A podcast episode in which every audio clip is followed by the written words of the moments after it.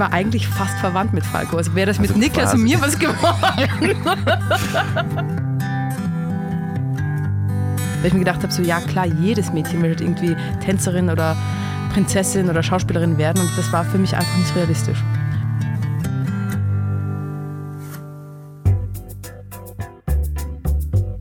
Er war schon Manager, Start-up-Gründer, Geschäftsführer und hat über 20 Jahre Unternehmen beraten. Mit diesem Kasper Kram ist nun Schluss.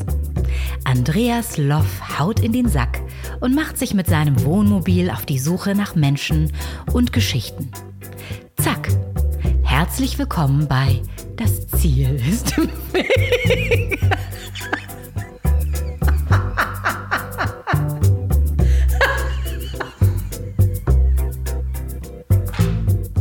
Wow, was für eine Woche. Frohe Ostern nachträglich.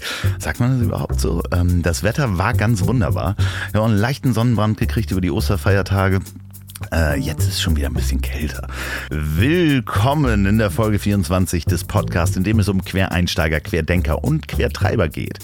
Und wie immer starten wir mit dem Feedback auf die letzte Folge. Heiko Westermann kam mit seiner offenen Art bei euch anscheinend sehr gut an. Und wir hatten so kleine Highlights, dass sich zum Beispiel der TSV Winsen bei mir gemeldet hat und natürlich auch den Podcast geteilt hat. Das hat wirklich Spaß gemacht. Folgt dem TSV Winsen mal auf Instagram. Die sind wirklich sehr lustig, auch auf Facebook. Wenn euch die Folgen gefallen, dann ähm, teilt die, bewertet die gerne weitersagen und schreibt mir auch weiter Feedback und zwar auch, wenn euch die Folgen nicht gefallen hat oder irgendwas euch nicht passt, an ziel.ponywurst.com. So, und jetzt noch was in eigener Sache. Diese Woche Dienstag haben wir, das heißt Christian Suhr von Just People und See, der Sänger aus Burkina Faso, das Video zur Neuinterpretation von Konstantin Weckers Lied Sage Nein gelauncht. Hochgeladen, veröffentlicht auf Facebook, auf YouTube. Und ich bin wirklich sehr dankbar, so einen kleinen Teil bei der Organisation und Konzeption beitragen zu können, beziehungsweise beigetragen zu haben. Und ich bin auch ganz kurz zu sehen. Schaut euch das Video an auf der Facebook-Seite Just People. Da haben wirklich ganz, ganz tolle Leute mitgemacht.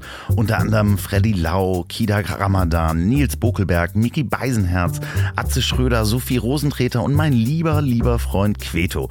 Und ganz, ganz viele mehr. Insgesamt 70 Personen. Bitte teilt das. Das gibt's auch auf YouTube. Einfach nur sage Nein und Just People eingeben, dann dürfte das auch äh, erscheinen. Und auch mein nächster Gast war dabei, nämlich Franziska Weiß. Aber bevor ich zu Franziska komme, kommt sie, die Werbung. Und diese Folge wird auch präsentiert von dem leckeren alkoholfreien Bier UNN. Gebraut von Oliver Wesslow, dem Braumeister der Kehrwieder Kreativbrauerei, der auch in einer dieser Folgen hier im Podcast zu hören ist. Viele von euch haben das leckere IPA schon bestellt und probiert oder im Supermarkt gekauft und mir Fotos davon geschickt. Es hat wahrscheinlich allen so gut geschmeckt oder anscheinend wie mir. Und das ist für mich und viele andere wirklich das leckerste alkoholfreie Bier, was es gibt. Ähm, mir werden aber auch Fotos von Speise- oder Getränkekarten geschickt, wo das in Restaurants verkauft wird und teilweise bis zu 9 Euro die Flasche genommen wird. Das könnt ihr auch günstiger haben. Entweder wenn ihr direkt bei der Kehrwieder Brauerei bestellt oder diversen Craftbier Online Shops oder fragt mal euren Getränkehändler und Supermarkt. So, und nun zu meinem heutigen Gast, Franziska Weiß. Ich sage jetzt mal vier Stichworte, die der ganzen Geschichte aber nicht gerecht werden. Berlinale, Cannes, Kinoleinwand, Tatortkommissarin. Da ist noch so viel mehr und Franziska ist eine absolute Quereinsteigerin in dem Beruf bzw. ihre Berufung. Und wir sprechen unter anderem über den Moment, wo man sich unsicher ist, die Tätigkeit als eigenen Beruf anzunehmen, weil man doch eigentlich studieren wollte. Aber wir sprechen auch über vegane Mettbrötchen, die Arbeit bei der Polizei, Waffen und Schwarzfahren. Aber auch wie es ist, wenn man sich am Anfang das Taxi von der glamourösen Premierenparty nicht leisten kann. Franziska ist wirklich eine sehr, sehr lustige Person und wir gleiten immer wieder in Albernheit, ab absolute Albernheit. Und das hat zur Folge, dass ich in meinem Überschwang dann sie ganz schön oft unterbreche und seht es mir nach, aber es hat einfach echt einen Riesenspaß gemacht, mit ihr zu reden und auch albern zu sein. Franzi, vielen Dank. Ich hoffe, du kommst bald wieder ins Mobil. Ja, diesmal kommt die Musik auch wieder vom anderen Ende der Welt, denn ich spiele wieder das Lied aus Patagonien, das ist südlichster Zipfel von Argentinien. Falls ihr das letztes Mal noch nicht gehört habt, in der letzten Folge habe ich es auch schon gespielt. Ich bekam nämlich eine Mail von Gonzalo, dem Sänger der Band The Otherness, und der hat gehört, ich habe einen Podcast und ob ich nicht das Lied spielen kann. Und die Band sucht noch Veranstaltungstermine in Deutschland. Also, liebe Booker, dranbleiben und bis zum Ende hören. Und wenn ihr Interesse habt, schreibt mir einfach an ziel.ponywurst.com. So, und viel Spaß beim Reinhören jetzt. Okay, pass auf. Ich fange mit einem Zitat an. ja, mal sehen, ob ich es auskriege. Äh, pass auf. Check it out, yo. Two, three, four. Eins, zwei, drei. Na, es ist nix dabei. Na, wenn ich euch erzähle die Geschichte. So. ich schaue in fragende Augen. Dann glaube es oder glaube es nicht. ich schaue in fragende Augen. Das ist natürlich der Kommissar von Falco. So fängt er an und sie hat es nicht erkannt. Bei Doch, es kam mir, es kam mir, es kam mir nicht so gerappt also, vor. Also es kam mir so wahnsinnig wenig gerappt vor. ja, dieses. Könnte Hast du gesagt, das 1 zu 3 ist nicht, da, da, ja, ähm, ne, Check it Audio fängt es ja an. Das Eben, ich viel check besser. It, und, aber, das da war ich extrem nicht. irritiert. Das hört man nicht am Anfang, ne? Glaube ich. Äh, ja, natürlich. ist so? Ja. Voll. Ja. also, ich kann Audio, aber er macht halt so, wirklich okay. deutlich ah, schneller. Ah, okay, alles ja. klar. Kannst du auch Genie? Ich kann Genie gar nicht. Genie! Ja, genau. Ich, wenn ich, wann noch immer ich Karaoke singen gehe. Die sprechen könnte ich wahrscheinlich, dieses. Ja, das ist ganz schön. Ja, stimmt, diesen, diesen, ähm, die Nachrichtensprecherin. Ja, mhm. die Nachrichtensprecherin kann ich nicht. Nee. Also jetzt, ähm, Falco war das. Warum? Ähm, Falco, der Kommissar. Falco war der erste Mann, der nicht heiraten wollte. Wirklich? Ja. Bei also, mir im Verhör ist Franziska Weiß. Ähm, auch Franziska Weiß oder Weiß? Eben, beides. Beides geht. Ich höre auch manchmal Weisch. Am Flughafen, wenn ich zu spät dran bin, ja, Passenger Weisch. Das finde ich schön. Ja, mhm. aber wie, wie spricht man es richtig aus? Ich höre auch manchmal Weiß. also es ist mit Weiß. SZ am Ende geschrieben. Ne? Weiß. Ne? Weiß, ganz normal ja. weiß. Okay. Das SZ hat sich aber fortgesetzt. Wer hat sich denn Julia Gross ausgedacht? Icke. Icke natürlich. Das war ähm, tatsächlich wurde Wirklich? mir damals. Das ist, äh, ja, du du durftest dir den Namen aussuchen. Ja, es wurden damals so ein paar ähm, Namen mir geschickt und ich darf es gar nicht sagen, ich sage es ganz leise, tatsächlich auch Julia Schwarz. Und dann habe ich gesagt, und dann habe ich gesagt nee, meine ich. Aber jetzt rede ich wieder laut. Und dann ähm, wurden mir so ein paar Vorschläge geschickt. Und natürlich, ähm, weil wir auch, also das ist ja Teamarbeit. Die, diese Figur wurde ja auch gemeinsam kreiert. Okay. Natürlich habe ich da zum Casting ein bisschen was mitgebracht, was ich mir so ausgedacht habe. Ganz kurz für die Hörer, wir sprechen über ah, die Tatortkommissarin. Die Tatortkommissarin, Bundespolizei an Seite von Thorsten Falke, Julia Gross. Genau. Äh, gespielt von äh, Wotan Wilke Möhring. Genau der auch manchmal ähm, schon absurde Namenskonstellationen ähm, gelesen hat, so Wotan Wilke-Möhring, so falsch zusammen oder, oder ja, Es ist aber auch schwierig. Also mhm. ich muss halt wirklich mein Intellekt anschalten, um seinen Namen äh, richtig zu sagen. Wirklich? Ja, ja, das ist. Ah, das ist bei mir wahrscheinlich schon so Second ich, Nature wie Falco. Das ist so ganz so, so Aber Falco war, der, Falco war der erste Mann, den du heiraten wolltest. Ja. War das äh, wegen seines ausschweifenden Lebensstils oder? Den habe ich mit sechs noch nicht verstanden. war es die Frisur oder war der einfach? Ich fand so? den so toll. Ja. Ich fand, ich fand den damals, also der, der, ist ja auch, der war ja ein Ausnahmemusiker. Ja. Der war ja wirklich ähm, so, so, so weit vorne und mutig und auch die Sachen, an denen er später dann gearbeitet hat, ähm, die nicht mehr rausgekommen sind, weil er ähm, leider zu früh verstorben ist. Ähm, der, der war schon, der war visionär in seinem Stil, aber ich fand ihn einfach arschcool. Ja, ich auch und damals. Ganz, ganz, ich habe eine ganz tolle Geschichte. Ähm, der beste Freund im, im, Kindergarten, das war der Niklas und ich, wir haben uns manchmal nach dem Kindergarten getroffen, bei ihm zu Hause und seine große Schwester hatte ein Geheimnis, nämlich einen Hasen. Und den durfte aber, das, davon durfte niemand wissen. Aber diese große die Schwester, nicht, niemand durfte von diesem Hasen wissen, aber die war halt schon zehn Jahre älter ähm, als Niklas. Die war halt schon so ein cooles, erwachsenes Mädchen. Und das war die letzte Freundin von Falco. Tatsächlich. Was Ach, ich damals noch nicht wusste, weil da waren die auch noch nicht zusammen. nee, die Aber halt dann Jahre, Jahre später. Ähm, also wir wär, ich war eigentlich fast verwandt mit Falco. Also wäre das mit also Niklas und mir was geworden. lieber, lieber Niklas, wenn du dieses hörst. Und das und Du dann, hättest mehr rangehen müssen.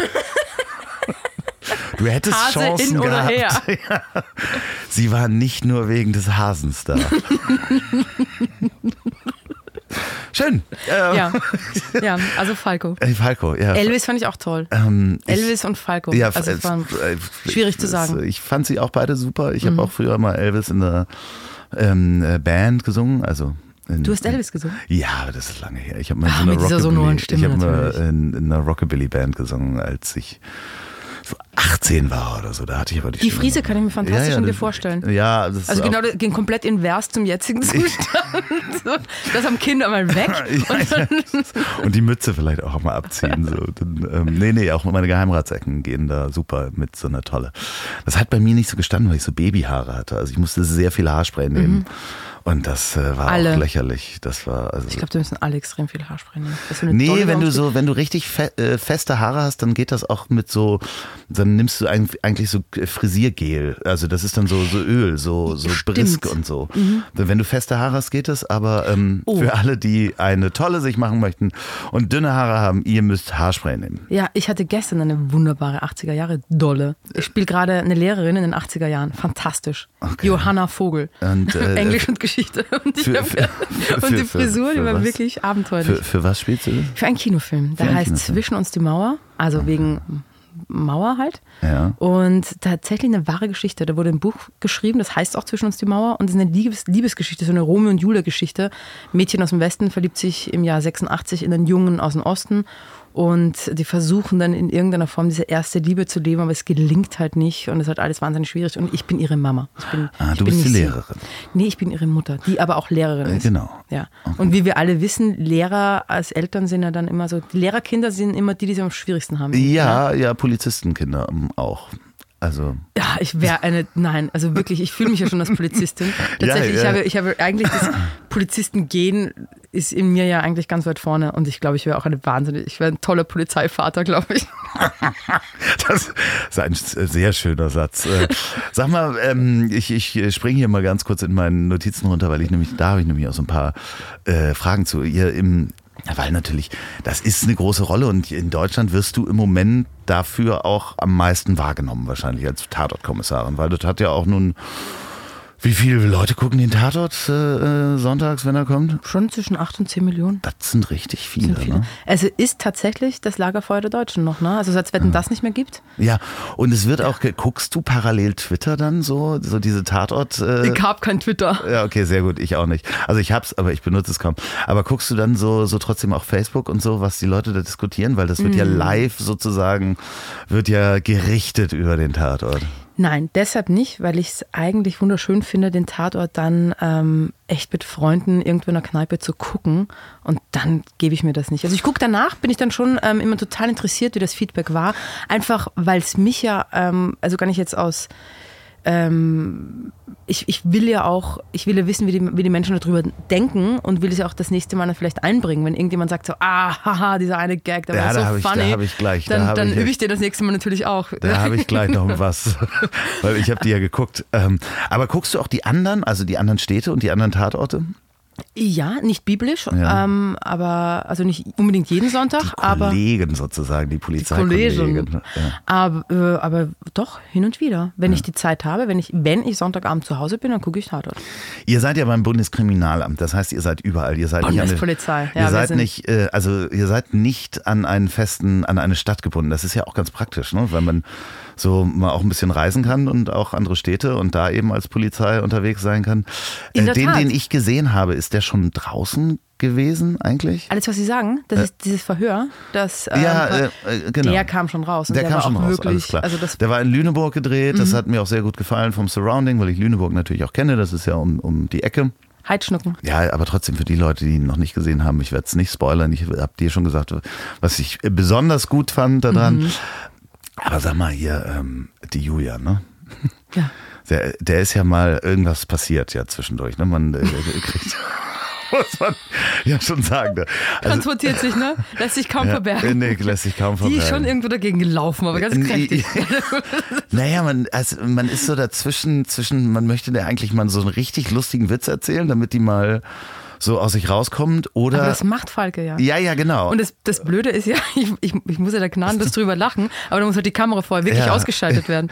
Weil Ja. ich, ich, ich kann mich halt über Wut dann echt kaputt lachen. Das Aber ist auch ganz. sie kann so nicht so richtig, Nee. ne? Also die lacht dann so, so einmal und man, also es ist immer zwischen, ich möchte sie schütteln und ihren guten Witz erzählen. So, das ist so das Gefühl, was sie in mir auslöst. Lach doch mal. Das ist aber toll. Echt. Ja, ja, ja, das Ja. ist das, was mir am Das meisten ist das, was ich angebracht habe zu dieser, diese Figur. Ja, aber das ähm, gefällt mir. Also ich habe ja, äh, ähm, das Lustige ist, also ähm, wir kennen uns über den lieben Freund Gordo. Viele Grüße Gordo. Hallo Gordo. Ähm, äh, wir haben dann mal telefoniert, weil wir uns vorher gar nicht kannten. Und äh, das sind sehr alberne, sehr schöne Telefonate übrigens. Also ich habe selten mit jemandem so schön alberne Telefonate gehabt, den ich gar nicht kannte. Es fing an mit, ich laufe durch eine Horde von Elefantenmenschen, äh, als du irgendwo in Wien durch den Park gingst und da waren Rosensträucher abge... Äh, Mhm. Genau. Zwischen, zwischen ähm, Parlament, nee, Parlament nicht, also ähm, neben dem Burgtheater und der Hofburg, also im Burggarten. Da sind die Rosen dann abgedeckt Ganz für den toll, Winter und es sieht aus, als wenn eine Horde Elefantenmenschen Das da sah steht. wirklich aus wie dieser David Lynch-Film. Ja, ja, Ja. ja, sehr gut. Was ich aber Ich habe geguckt, wo John Hurt drunter, drunter ist. Stunden hat das gedauert. Aber- das zerstochene Finger, elend. Aber ich, ich fand es eigentlich ganz lustig, weil Gordo gesagt hat, ähm, du musst Franziska mal in den Podcast nehmen und äh, ähm, ich glaube, Gordo hat dir gesagt, du musst mal den Podcast hören. Und dann haben wir das erstmal telefoniert und das war ganz schön, weil ich sagte dann ähm, relativ, du, ich muss dir übrigens, ich, nee, ich habe glaube ich gefragt, hast du den Podcast schon mal gehört? Und du so, mm, nee. Und ich so, ich habe auch noch keinen Tatort mit dir gesehen. Das fand ich ganz schön. Und jetzt inzwischen hast du äh, den Podcast gehört und ich habe den Tatort gesehen. Ja, ist toll. Und das äh, ähm, hat mir gefallen, wirklich. Äh, das muss ich sagen. Vor allen Dingen, weil ich natürlich auch konzentriert war auf die Person. Und deswegen habe ich mir diese Person natürlich auch angeguckt, die Julia, ähm, die ja auch schießen kann. Ja, und mir hat der Podcast sehr gut gefallen. Also, Dankeschön. Das, das, das habe ich natürlich versucht hier rauszuholen. So, aber wo war ich stehen geblieben? Äh, Sag mal, hat, ähm, ich bleib noch mal bei Julia ein bisschen, ne? Okay. Hat die, hat die eine Therapie schon mal gemacht? Ja, also ich Okay. glaube, also ich finde auch, dass man totale Fortschritte sieht, weil von Fall zu Fall wird es ein bisschen lockerer. Okay. Also ich glaube, die, Parallel- die, die Therapiesitzungen, die sie zwischen den jeweiligen Folgen hat, die sind total, die, die fallen auf fruchtbaren Boden. Okay, ich werde das weiter beobachten. Äh, Beim nächsten Mal bin ich richtig lustig. Wir haben jetzt wieder ein Jahr nicht ausgestrahlt. Der nächste, der, der letzte war im Herbst. Jetzt, Okay. Früher haben wir nicht ausgestrahlt, im, im Herbst kommen zwei. Ey, Schenkelklopfer. Ich sehe sie da mit so einer roten Nase auf dem Einrad fahren, jonglierend. Musst du bis dahin noch auf jeden Fall nochmal üben. So, hast du so eine Polizeiausbildung gekriegt? So eine, oder ist das ein Quickshot? So, halten Sie die Waffe so, so ziehen Sie übrigens die, die Taschenlampe da drunter. Ähm, was mir geholfen hat, grundsätzlich, also ich habe immer schon viel Sport gemacht Ja. und habe auch schon geboxt und gekickboxt als Kind, also als so 13, 14, 15-Jährige. Teenager. Und ähm, so grundsätzlich so verfolgen und dann sich auf jemanden draufschmeißen und so, also das liegt mir ja eh. Okay. Er, er guckt gerade, also für alle, die es jetzt nicht sehen können, er hat echt Angst in den Augen. Und, und ähm, hatte für andere Filme hatte ich schon mal so ein bisschen so ein Einsatztraining und Schießtraining und so. Und tatsächlich jetzt durfte ich zur Bundespolizei gehen, zur Bundespolizei in Hamburg. Und die haben mir auch noch ganz tolle Sachen gezeigt und erzählt. Und ähm, weil ich wenn ich einen Film gucke und da spielt ein Polizist einen Schauspieler, dann hätte ich bestimmt auch ganz viel anzumerken. Klar, und deswegen ähm, verstehe ich, das ist jetzt eine riesige Berufsgruppe und ähm, es ist in meinem Interesse, die glaubhaft darzustellen. Ja, natürlich, Ja. aber genau das ist ja, also es ist ja mit fast allem so, wenn du etwas machst und du siehst es dargestellt im Film und es ist halt Ja. nicht glaubhaft dargestellt. Also schön sind immer, also ich habe ja sehr lange in der IT gearbeitet, viel mit Programmierern Mhm. und die können so ungefähr jeden Hackerfilm auseinandernehmen und Mhm. äh, weißt du, wo das Passwort eingegeben wird und gucken sich teilweise sogar den, den Code an, was da geschrieben wird und sagen, das ist totaler Schwachsinn. Da kann gar nichts passieren. Und Ja. natürlich äh, guckt ein Polizist auch auf äh, äh, dich, wie du eine Waffe hältst, wie du die wegsteckst, wie du die Ja. einsteckst, welchen Fuß du nach vorne packst und, und so weiter beim Schießen. Ähm, man hält das eben nicht wie Snoop Doggy Dogg, so äh. Ich schon. Ja, Wo dann auch. natürlich. Ähm, das heißt, du hast auch richtig geschossen. Ähm, Ja. Sag mal, und die ganzen Waffen und die Polizeikleidung müsst ihr aber wieder abgeben, ne? Nach dem Dreh? Gibt es da so ein Gesetz? Ähm, also äh, tatsächlich, die Polizisten müssen das ja auch wieder abgeben nach, ihr, nach ihrem Dienst. Stimmt. Ähm, die kriegen das einmalig und dann haben sie haben ganz lang diese Uniform und die müssen sie dann auch irgendwann mal wieder zurückgeben. Aber ähm, die Waffen, die wir verwenden, sind natürlich präpariert. Das sind keine Dinge, die man in irgendeiner Form ähm, jemals abschießen kann. Ähm, wenn mal scharf geschossen wird, dann wird da natürlich so mit Platzpatronen geschossen. Dann ist ein Waffenmeister mit am Set und ähm, das läuft alles ganz kontrolliert, weil da sind ja doch schon Sachen passiert. Ähm, wobei der, der, größte Schmarrn passiert natürlich immer in der größten Banalität, nicht mit einer Waffe, sondern weil sich irgendjemand, keine Ahnung, der Klowagen fällt dir auf den Fuß oder sonst irgendetwas. Das sind die eigentlichen Unfälle am Set, ja, wo okay. was passiert. Ähm, aber da wird dann schon richtig drauf aufgepasst. Ähm, wo war ich gerade stehen geblieben? Schießen, Waffen. ah ja, Schießen, Waffen. Ja, genau. Nee, muss ich alles zurückgeben. Also okay. ähm, die Waffen, die, die sind auch wirklich, ähm, auch die, die Fake-Waffen, mit denen darf ich dann auch nicht schnell mal so, ah, ich gehe mal rüber zu, zum Supermarkt und hole mir was zu essen und habe noch hinten meine Waffe drin, weil selbst wenn das so eine totale Fake-Waffe ist, ja, das geht nicht. Ja und die Klamotten natürlich, wir sind ja nicht in Uniform, aber die Klamotten da. Ja, manchmal habt ihr so, so, so Jacken an, wo hinten Polizei draufsteht und so, ne? Die ähm, schusssicheren Dinger. Ah, okay, genau. Alles klar. Nee, das bleibt alles im Fundus für Falke und Gross. Ich finde es ja auch ganz spannend, wenn man so, so Produktionen hier in Hamburg ist ja äh, Großstadtrevier, sieht man manchmal, dass die irgendwo drehen. Und dann kommt der Polizeiwagen da an und der kommt erstmal irgendwie so wirklich eingepackt, wird er da mhm. so, so alle Logos abgeklebt und meistens irgendwie auf dem, auf dem Hänger noch wird er vorbeigefahren. Weil es natürlich klar, niemand darf irgendwie, der nicht Polizist ist, mit so einem Polizeiwagen durch Richtig. die Gegend fahren. Da wird man ganz unnötig beschimpft. ja, Gottes Willen. Apropos unnötig beschimpft. Ähm, das ist wahrscheinlich auch die Frage, hat schon wahrscheinlich 10.000 10 Leute schon gemacht. Ah, jetzt kommt das, wollen Sie mich festnehmen? Nein. Nein, will ich nicht. Nein, ich, doch, ich, ich möchte auf jeden Fall festgenommen werden heute noch. Aber das ist ganz anders. Oh Gott, wie kommt das jetzt darüber? Ähm, nein. Nee, ich wollte eigentlich fragen, dass, ob du jetzt ganz speziell sehr darauf achten musst, was du tust, weil du ja jetzt einen Gesetzeshüter spielst. Also das heißt. Das ist so lustig, dass du das fragst. Wirklich. Das ist hm. echt witzig, dass du das fragst, weil ähm, da gibt es schon. Ähm, also ich würde zum Beispiel nie wieder schwarz fahren. Das wäre ja, okay. einfach das Peinlichste. Stell dir mal vor, du sitzt da in der Tram ja. und wirst kontrolliert. Oh, ja, und da zieht noch jemand ein Handy und macht ein Foto, wie Ey. du abgeführt wirst. Mit hochrotem Gesicht ne, und draußen, ja, 72 Euro. Warum weiß ich das so genau, dass es so viel kostet? Bist du etwa schon mal schwarz gefahren? Ich bin als Teenager schon schwarz gefahren. Okay. Und tatsächlich ähm, bin ich, also hatte ich System beim Schwarzfahren, weil ich habe ähm, in London studiert und war eine komplett pleite Studentin. Also ich wirklich, da war halt für, für irgendwie gar nichts Geld da. Kostet ja auch nichts in London. Kostet ja nichts, ne? Und dann habe ich mir morgens immer überlegt, so was mache ich jetzt? Fahre ich mit dem Bus und zahle irgendwie so ein Pfund und komme eineinhalb Stunden zu spät, weil überall Stau ist, oder fahre ich mit der U-Bahn und zahle sechs Pfund mhm. ähm, und komme pünktlich. Und dann hatte ich zum Glück da so eine S-Bahn in der Nähe. Und in London sind ja überall diese Drehkreuze, wo man eigentlich nicht genau. rein und raus kann. Und ich hatte diese Wahnsinns, ähm, dieses Wahnsinnsschwein, dass die S-Bahn-Station bei mir dieses Drehkreuz nicht hatte und ah. die in der Nähe meiner Uni auch nicht. Das heißt, ich bin jeden Tag mit System Rein schwarz und gefahren und das hat mir wirklich wahnsinnig viel Geld erspart in London. Sage ich jetzt total offen. Aber damals war ich auch noch keine Polizistin. Du vermeidest damit auch Strafzettel. Du hast kein Auto, hast du vorhin gesagt, aber es wäre natürlich, es wäre schon ein bisschen. Nur weil ich kein eigenes Auto habe, heißt es lange nicht, dass ich nicht in irgendwelche Strafen rein. Ähm, ähm, Bist du denn schon mal kontrolliert worden oder sind Polizisten schon mal auf dich zugekommen und haben gesagt, ey, Kollegin?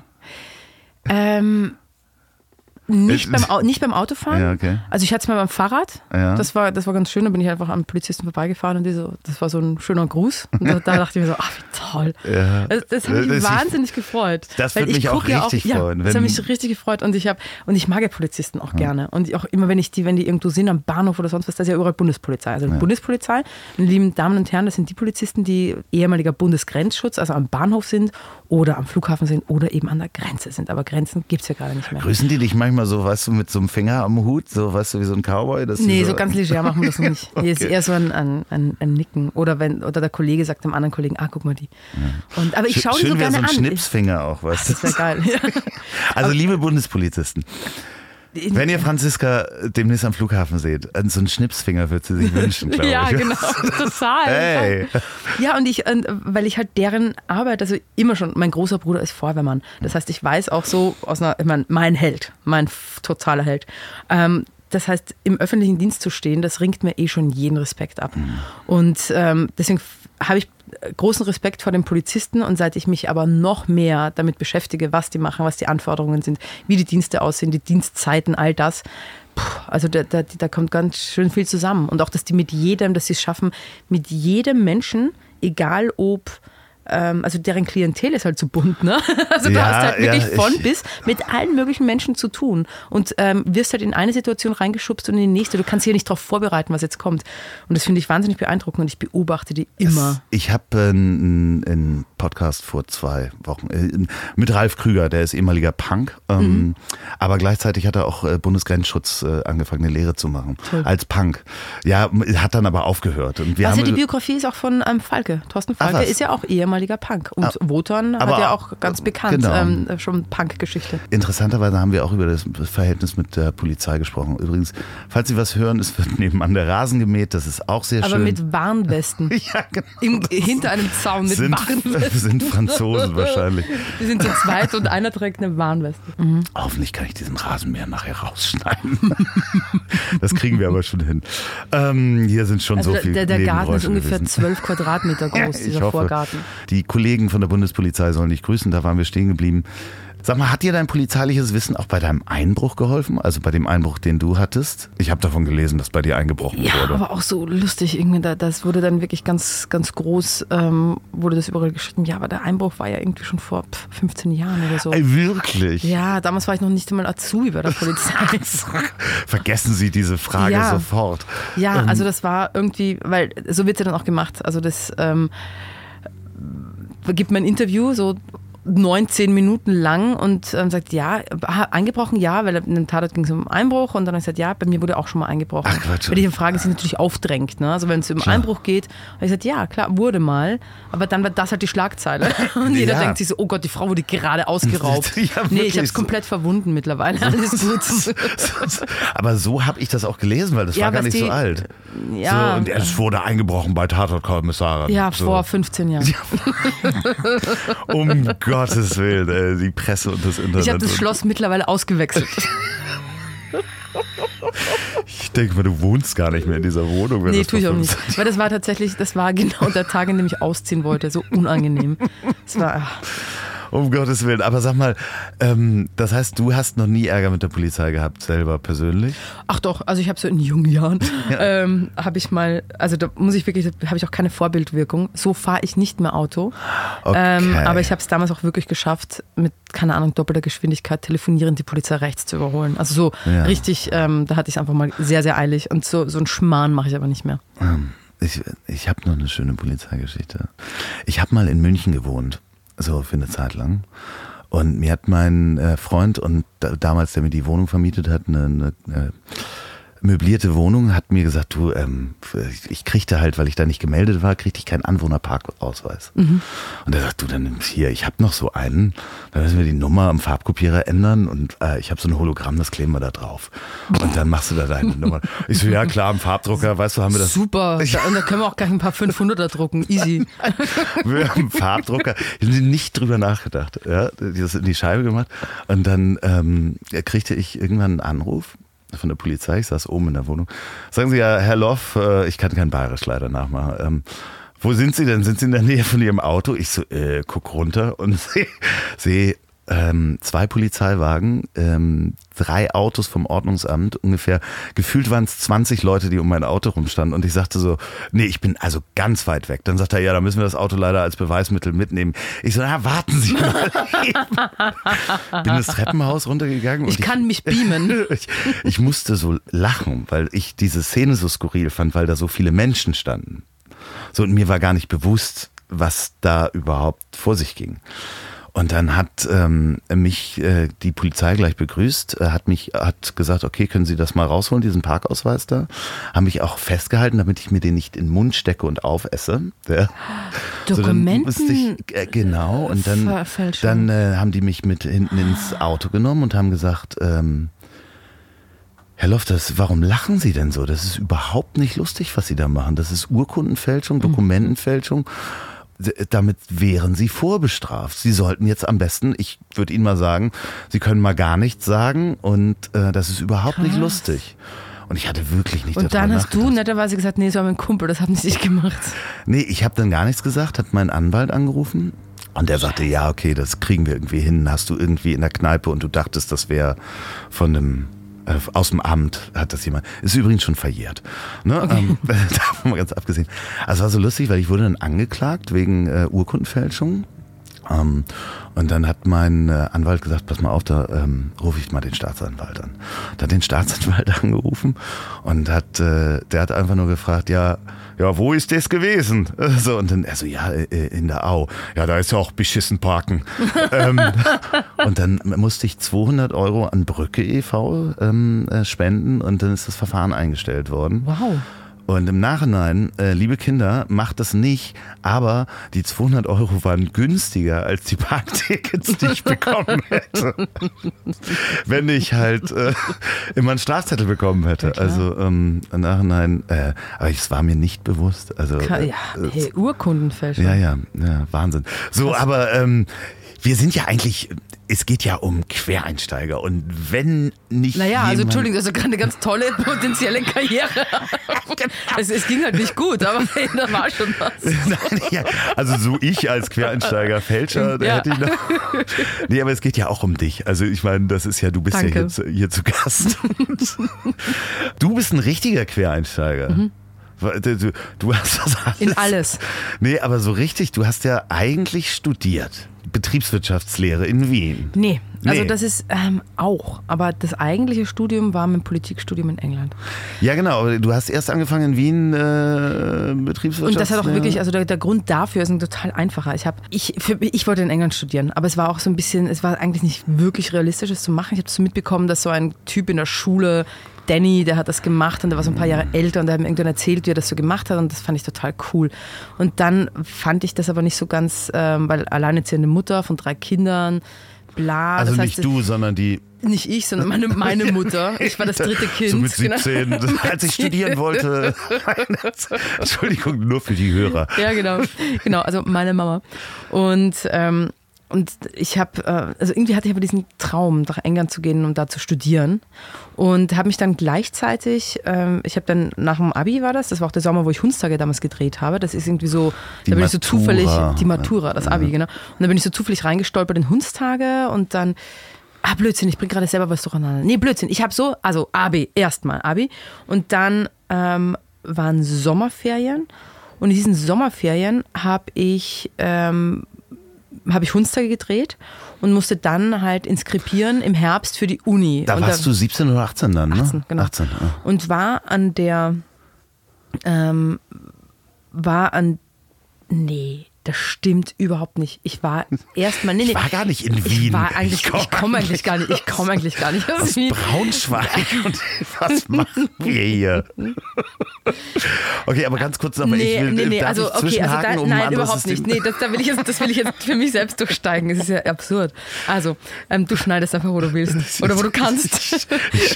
wo du bei dem Redefluss noch irgendwie rein kannst. Also, jedenfalls hatte ich meine Schule gerade fertig, Abi. Das stimmt noch. Und dann habe ich im Herbst ähm, inskribiert an der Wiener Uni für Wirtschaft und äh, Betriebswirtschaft so. Und hab, gleichzeitig bin ich immer rüber zum British Council. Der, er guckt gerade extrem ängstlich zu dem Rasenmäher. Es Ja, hat nämlich das gerade sich das- angehört, als würde er näher kommen. Ja, also alles gut. Und ähm, und dann habe ich mich aber gleichzeitig inskribiert, äh, nicht inskribiert, aber ich habe mich dann mal beworben ähm, am British Council für ein paar englische Unis. Und das ging eher so ein bisschen nach, da war so ein Telefonbuch. Die Engländer haben ja so viele Unis, in jeder Stadt ist eine Uni und die haben alle so viele Kurse da und so. Und dann habe ich mich da, ähm, da auch schlau gemacht und dann war aber ziemlich bald klar, dass wenn ich in England genommen werde, würde das ein Jahr dauern und habe mir dann vorgenommen, dieses eine Jahr Überbrückung, bis ich nach England gehen kann, studiere ich in England, Ah, damit ich nicht aus dem Tritt komme. okay. Das heißt, ich wusste eigentlich, als ich in England, äh, in, in Wien begonnen habe zu studieren, dieses ähm, Betriebswirtschaftsstudium, wusste ich eigentlich, dass ich das nach einem Jahr wieder aufhören würde, um dann in England mein richtiges Studium zu beginnen. So, das war's. Und zwischendurch Geschafft. hast du Hundstage gedreht Richtig, und mit dann- Ulrich Seidel. Ja, und, und tatsächlich in diesem Wie, Jahr. wie, wie, wie, wie, wie, wie, wie, wie, wie, wie? Also Moment. da, äh, bist du da auf der Straße angesprochen worden? Wie? Nee, fast. Also ich war, mein Kindheitstraum war Schauspielerin werden. Das waren für mich einfach, ähm, das, das war das, das Tollste. Also mein Idol war Jerry Lewis. Von dem konnte ich alles nachmachen. Ein bisschen später konnte ich dann auch von Peter Sellers alles nachmachen und auch von Otto Walkes Ich, alles. wer, ich werde also das inklusive, noch, noch überprüfen. also Ja. alles von Otto kann ich nachmachen. Und wollte dann ähm, aber nicht, also ich, ich komme halt vom Land und da war es mir nicht klar, dass es sowas gibt wie eine Schauspielschule. Und ich habe es auch niemandem erzählt, weil ich mir gedacht habe, so ja klar, jedes Mädchen will halt irgendwie Tänzerin oder Prinzessin oder Schauspielerin werden und das war für mich einfach nicht realistisch und habe mir diesen, Pla hab diesen Prinzessin finde ich ja auch äh, in dieser Nennung. Es, es, war nicht realistisch mit der Prinzessin, das ja. war mir klar. Und deswegen habe ich das auch niemandem erzählt und habe das für mich behalten, weil es war peinlich so ein bisschen.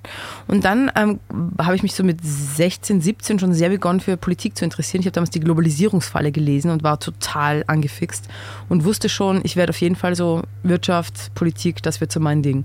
Und das war dann der Plan B, den ich leben wollte, weil Plan A, Schauspieler, komplett irgendwie in den Sternen hing. Und habe aber äh, mich dann trotzdem so bei einer Modellagentur, so bei einer Modelagentur beworben und die hatten dann irgendwie so eine Agentur, also fünf Agenturen haben mich nicht genommen, weil die gemeint haben, Jana, wir haben schon jemanden, der sieht so aus wie sie, aber ist irgendwie ein Kopf größer. Danke. Und dann ähm, hat mich aber so eine Agentur genommen, die war halt für, die hieß AMT, Actors, Models, Talents. Oh, also ja. Klingt. Und ich dachte mir, irgendwie passe ich da rein. Und die haben auch gerade aufgemacht, den Laden, und haben alles genommen, was so ankam und mich auch. Und die haben mich zum Casting geschickt für, also für ein paar so schreckliche Werbegeschichten, wo ich auch gemerkt habe, ich kann einfach keine Werbung. Also ich musste dann wie so eine Knabbernossi-Werbung machen als Vegetarier, es war elend. Und die haben mich, also ich war einfach kein Model. So, ja. gar nicht. Und dann haben die mich aber irgendwann, weil ich unvermittelbar war über dieses Jahr, das war eben mein Abi-Jahr, haben die mich ähm, zu einem Caster geschickt, der gerade für Kommissar Rex, kennst du das noch? Diese Serie, dieser, ja, ja, ja, der Hund dem, und Tobias Moretti, genau, die Fälle das, lösen. Das ist, auch, ist ein Österreicher, ne? Genau. Ja, ja. Und ähm, da haben mich so... Ein Schäferhund. Ein Schäferhund. Und die haben mich, also bei, bei dem, ich saß so bei dem Casting mit irgendwie fünf anderen Blondinen in meiner Körpergröße und der Caster meinte so, also Caster mittlerweile ist der selbst Regisseur, sehr, ja. sehr erfolgreicher Regisseur, Markus Schleinzer, Österreicher, tolle Filme. Und der hat damals als Caster für Seidel und Haneke und Jessica Hausner und alle gearbeitet. Und der wollte uns wieder nach Hause schicken, meinte, nee, es ist abgeblasen, es ist kein Casting, wir wollten irgendwie eine besondere Frau, aber die seid ihr alle nicht. Also, und dann so ein bisschen so, oh, echt, jetzt müssen wir wieder nach Hause fahren. Und es war ja total langwierig, hier hinzukommen. Dann meinte er, ah, okay, und dann meinte er so, ja, okay, wurscht, dann kommt mal alle rein und lest diesen Text vor. Dann habe ich diesen unglaublich schlechten Casting-Text für Kommissar Rex vorgelesen. Und dann meinte er, na, tu das mal weg. Ah, ich weiß noch, meine Agentur hat davor angerufen und meinte, Franziska, ähm, dieses Casting da, ne, das ist für die Rolle der, der Leiche, also zieh dir was Blasses an. Und ich weiß, dass ich damals zu New Yorker gegangen bin und mir so ein Top, so ein Spaghetti-Träger-Top im Blass ähm, rosa mit, ähm, mit blauen, blassen Blumen drauf gekauft habe. Und damit bin ich dann zu diesem gegangen. Oh also extrem blass gekleidet. Und der Caster hat dann nach diesem schlechten Kommissar. Ist der, ist der schon langweilig? Nee, überhaupt nicht. Okay, gut. Er wirkte nicht gerade, nee, nein, nein, ich hatte, ein, ich hatte etwas Auge. am Auge. Ich weine. nee, also meine Interpretation ist, er hat nein, nein, versucht zu gähnen, nein, nein, wollte es aber nicht zeigen und das nee, stiegen nur die Tränen in die Augen. nein, nein, nein. Ich, also, und dann ähm, Kommissar Rex. Ich, kannst du dich noch an den Kommissar Rex Text, Rex Text übrigens erinnern? Ich weiß nur mal, dass es, ähm, wir waren ein Paar und der Typ neben mir wurde von mir dann, also ich war doch nicht die Leiche, ich war nämlich die Täterin. und ich sollte mit meinem Autoschlüssel diesen Typen erstechen aus Eifersucht. Aber den Text weiß ich nicht mehr. Autoschlüssel. Mit, ja, oder mit dem Schlüsselbund halt. Das ist also richtig realistische Serie. naja, ins Auge, hey. Ja, okay, das geht, ja, okay, ja, ja, ja. Und dann ähm, meinte der Caster, okay, jetzt tun wir diesen Text da weg. Schrecklich.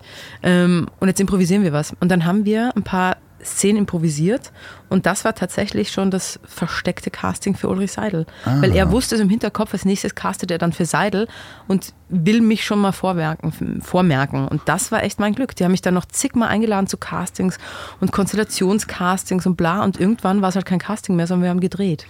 Es war sehr, also, es war äh. Beziehungsweise es war schon, äh, äh, Casting war schon Sprechprobe, das nächste und Irgendwie dann so. Textprobe heißt das, ne? Text, ja, aber es, bei einem improvisierten Film gibt es keine Textprobe. Ach so, mhm. ja, okay. Aber, und deswegen ähm, hat es auch so total, dieser kleine scheinbare Leerlauf mit ein Jahr in Wien studieren, hat total Sinn gemacht, weil das war das Jahr, in dem wir Hundstage gedreht haben. Also sonst wäre es nicht passiert. Also, totaler Wahnsinn. Also, Crazy. Ja, aber ich meine, ähm, äh, äh, Politik beziehungsweise International Relations and Media in England zu studieren. Ähm, Mhm. Und dann Development and Environmental Politics, was Ja. wirklich mein, vollkommen mein Thema jetzt ich ist. äh, ich würde ja aber auch dich schon mit so einem Rollkoffer sehen ähm, bei Mhm. Roland Berger und äh, den anderen. Äh, gro- wieso immer Roland Berger? Warum auch immer ich immer auf Roland Berger komme? Boston Consulting oder sonst was Mhm. um die Politik. Also ich glaube, das könntest du auch. Ja, also tatsächlich dachte ich mir damals so ähm, Pressesprecherin, weil deswegen auch so Medien, also Media and International Relations, weil mich das damals schon total, also Noam Chomsky lesend und so, also ich fand das, ähm, ich fand das wahnsinnig interessant, ähm, die Wechselwirkung zwischen Medien und Politik, also letztlich genau das, was uns jetzt gerade so ultra um die Ohren fliegt. Ach, ist also, das so? Ach, ist das so? Ja, und das habe ich und, und ich hatte wirklich, ich hatte dieses große Glück, Twitter, als damals Trump. und und ich habe damals also diese ganze also Diskurs war so mein mein Fach, also einfach die Diskursanalyse und ich habe mir damals auch ähm, die tollsten Themen da ausgesucht und ähm, ich habe mir wirklich damals als Abschlussarbeit ähm, habe ich mir Discourses of Nationalism ausgedacht und habe den Jörg Haider, Jörg Haider war ja der Rechtspolitiker in Österreich, der vor ein paar Jahren gestorben ist oder umgekommen ist in einem Autounfall ähm, und habe in meiner Abschlussarbeit habe ich den analysiert und dann analysiert, wie die österreichische Presse den so verwurstet, behandelt, nach seinem großen Erfolg. Welche? Und dann die europäischen Medien ihn angucken. Ne? Wir waren ja die Schande Europas. Also Österreich war die Schande Europas. Und jetzt Schnitt ähm, 15 oder was, wie viele Jahre später? 18 Jahre später. Und überall haben wir rechte, ähm, rechte Gesinnungen jetzt in den, in den ähm, Parlamenten und in den Regierungen. Und jetzt sagt keiner mehr, oh, die Schande Europas. Jetzt Ja, ist es ja.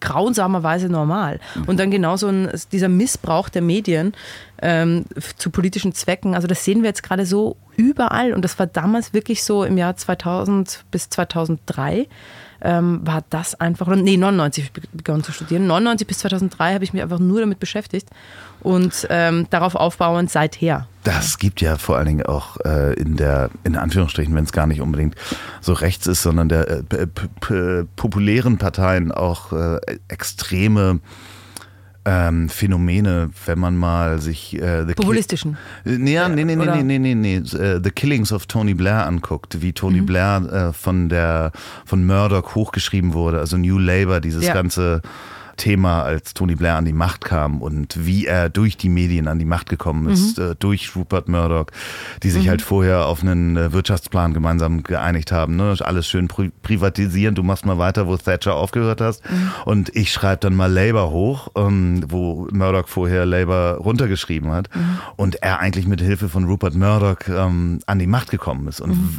was er dann umgesetzt hat, das ist unglaublich. Äh, The Killings of Tony Blair kann man zu dem Thema ähm, Medien und Politik sich mal angucken.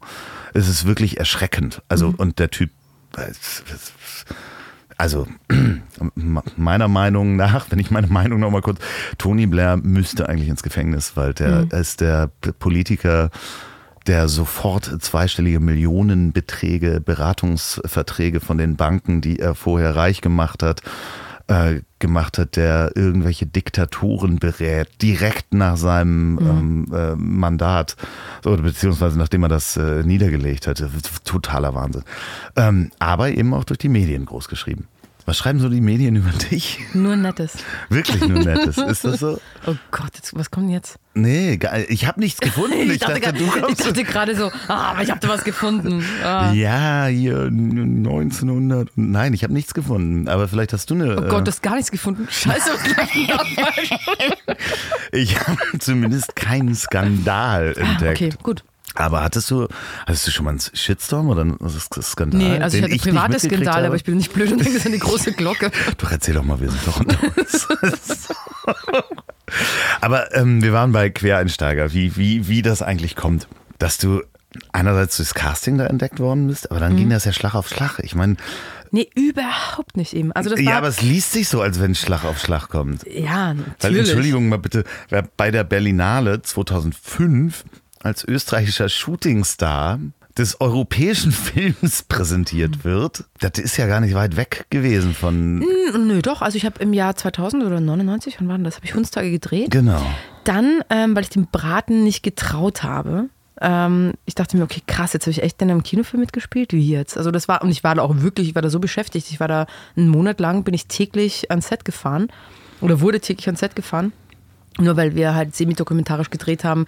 Manchmal war dem Herrn Seidel dann einfach eine Wolke zu viel am Himmel und er meinte, nee, blauer Himmel. Und dann standen wir so und ich habe mich halt damals auch überhaupt nicht zurechtgefunden am Filmset. Es waren halt lauter Typen, die irgendwie dunkel angezogen waren. Und ich kannte eigentlich nur ihn, also Ulrich Seidel, seine Frau Veronika Franz, die Regieassistentin war, mittlerweile auch Regisseurin und die Maskenbildnerin. Und das waren halt die drei Menschen, die ich kannte. Alle anderen waren halt so, wow, die coolen Typen mit dem ganzen Gear-Zeug an ihren krassen Gürteln, an den schwarzen Hosen und den Leathermans und so und gucken in den Himmel stundenlang. Wir, haben wirklich teilweise stundenlang in den Himmel geguckt und haben gesagt, so nee, diese eine Wolke stört einfach. Na gut, dann treffen wir uns halt morgen wieder. Das ja, war super. Aber nach diesen Dreharbeiten bin ich dann doch schnurstracks nach England, um mein Studium da zu beginnen. Weil ich mir gedacht habe, es kann nicht wahr sein, dass ich mir wünsche, Schauspielerin zu werden. Und, und dann hänge ich diese doofe kleine Fahne raus, so, hallo, ich bin für ein Casting zu haben. Und dann passiert da tatsächlich mhm. was. Und ich habe dem nicht getraut. Und das war auch so chaotisch, dass ich damals niemandem verraten habe dass ich beim Filmset bin. Ich habe nur meiner Mama gesagt, dass ich da jetzt einen Film mit Ulrich Seidel drehe. Und sonst wusste das kein Mensch. Mein Freund, mit dem ich damals im Sommer zusammen war, dem habe ich gesagt, ich, mein Sommerjob ist Catering beim Film. Und sonst wusste niemand. Ich habe okay. denen gesagt, ich, mache, ich jobbe irgendwo. Aber es wusste keiner, dass ich ähm, einen Film drehe. Weil ich auch nicht wusste, was damit passiert. Und dann dachte ich mir so, oh Gott, das ist dann total peinlich, nicht, wenn der nicht rauskommt. Äh, weil so. das natürlich auch äh, es war ja dann keine Standardproduktion in Anführungsstrichen. Nee, es war ein richtig toller Arthouse-Film, ja, genau. der auch sowas von die Runde gemacht hat. Den man ja aber erstmal wahrscheinlich dann nicht versteht, wenn man da ganz neu reinkommt, sowieso nicht weiß, was da passiert. Ja. Und dann schick, schickten die dich alle wieder zurück. Ja, nee, da ist gerade die Wolke gestört. Ja. Ist so, was, ey, wie, äh, Genau. Der Film ist ja so gut geworden, weil die Wolke sonst gestört hätte. Ich Richtig. Mein, und ich bin dann halt im Herbst nach England, habe dann da studiert und irgendwann kam dieser Film dann raus, also mitten in meinem Studium und war halt dann der totale Erfolg. Der hat dann in Venedig äh, damit äh, gewonnen und den, also den Jurypreis gekriegt und dann wirklich war der so unterwegs, dieser Film. Und ich hab, war aber noch im Studium und dachte mir, weil wenn ich Dinge beginne, dann mache ich die auch fertig. Mhm. Und dachte mir, nee, dann mache ich dann den Bachelor schon fertig. Und dann war der Bachelor durch, dachte mir so, ach, Bachelor ist auch ein Quark. Nee, dann mache ich jetzt einen Master. Also ich wollte dann schon so das ganze Ding machen. Und ähm, in der Zeit aber wurde ich immer wieder aus Österreich angerufen, so, ja, kommst du zufällig nach Hause zu Ostern, weil da hätten wir vielleicht ein Casting für dich. Und so lief das dann am Anfang. Und dann hat auch tatsächlich, das war so mein, also das war der Joker schlechthin Jessica Hausner, das ist eine tolle österreichische Regisseurin, die, ähm, also, die man durchaus auch ähm, in Deutschland kennt und macht also alle ihre Filme landen irgendwie in Cannes und so. Ähm, die hat damals mich gesehen, dein Hundstage, und irgendwie hat die dann gesagt, so, so schreib dir mal ein Drehbuch mit mir als Hauptrolle und hat dann den Film Hotel geschrieben. Und das war mir auch gar nicht so klar, weil irgendwie habe ich dann immer gehört, ja, und Jessica, also so ein Anruf, so, ja, Jessica ist bald fertig mit dem Buch, wann könnt ihr euch treffen? Mir war das überhaupt nicht klar. Ich saß da in England, war voll konzentriert auf mein Studium, war wirklich, ich war ja auch so ein Nerd, total. Ich bin, war, hatte kein Lotterleben als Studentin, sondern war eine richtige Streberin, so von mhm. früh bis spät nur, ähm, also Bibliothek und Lesen und Arbeiten und dann ganz viele Jobs nebenbei, so dass ich, dass ich mir das alles noch leisten kann. Und dann war halt auf einmal, hieß es ja, Jessicas Film oder Drehbuch ist jetzt fertig. Wann, kam, wann kommst du zurück nach Österreich? Und dann tatsächlich hatte ich dieses Glück, ich kam zurück nach meinem Studium und mir hat sich der Gedanke gar nicht gestellt, so als ich mit meinem Politikstudium da fertig war, bleibe ich jetzt in England oder gehe ich in die Politik, sondern zack, ich wusste, wenn ich zurückkomme nach Österreich, wartet dann eine fette Hauptrolle auf mich. Also Aber dieses, ich, ich, Glück ich, ist schon. Ich gehe nochmal zurück zu dem, zu dem nerdigen Studium und mhm. ähm, sich da voll reinhängen, in der Bibliothek sein und so weiter. Woher kommt dieses, dieses Streben? Weil du natürlich, äh, das ist natürlich auch eine, ich wollte jetzt gerade sagen, äh, platonische Frage, nein, sondern eine rhetorische Frage, weil äh, ist das vielleicht auch der Hintergrund, dass ihr es nicht so gut hattet, also nicht so viel Geld hattet? Also so wie ich aufgewachsen bin, meine Mutter, also meine Mutter hat uns drei Kinder in dem Haus groß, also aufgezogen, in dem sie selbst schon groß geworden okay. ist. Und das ist ein Wunder, wunderschönes Häuschen in einem großen Garten im Umfeld von Wien, im Wienerwald. Okay. Und im Häuschen daneben, ähm, also kein Reihenhaus, sondern so normale Häuser, da war meine Oma und im, ein Haus weiter war mein Onkel mit seinen Kindern und so. Also das war alles total Harmonie, Familie, Okay. zwei Ponys im Garten und so. Also, aber es war auch immer, immer klar, Geld muss man echt hart erarbeiten, weil meine Mhm. Mutter, das alleine, als alleinerziehende Frau, in den 70ern, 80ern, 90ern und da, also da gab es die ganzen Debatten, die es heute gibt, echt nicht so in dem Ausmaß.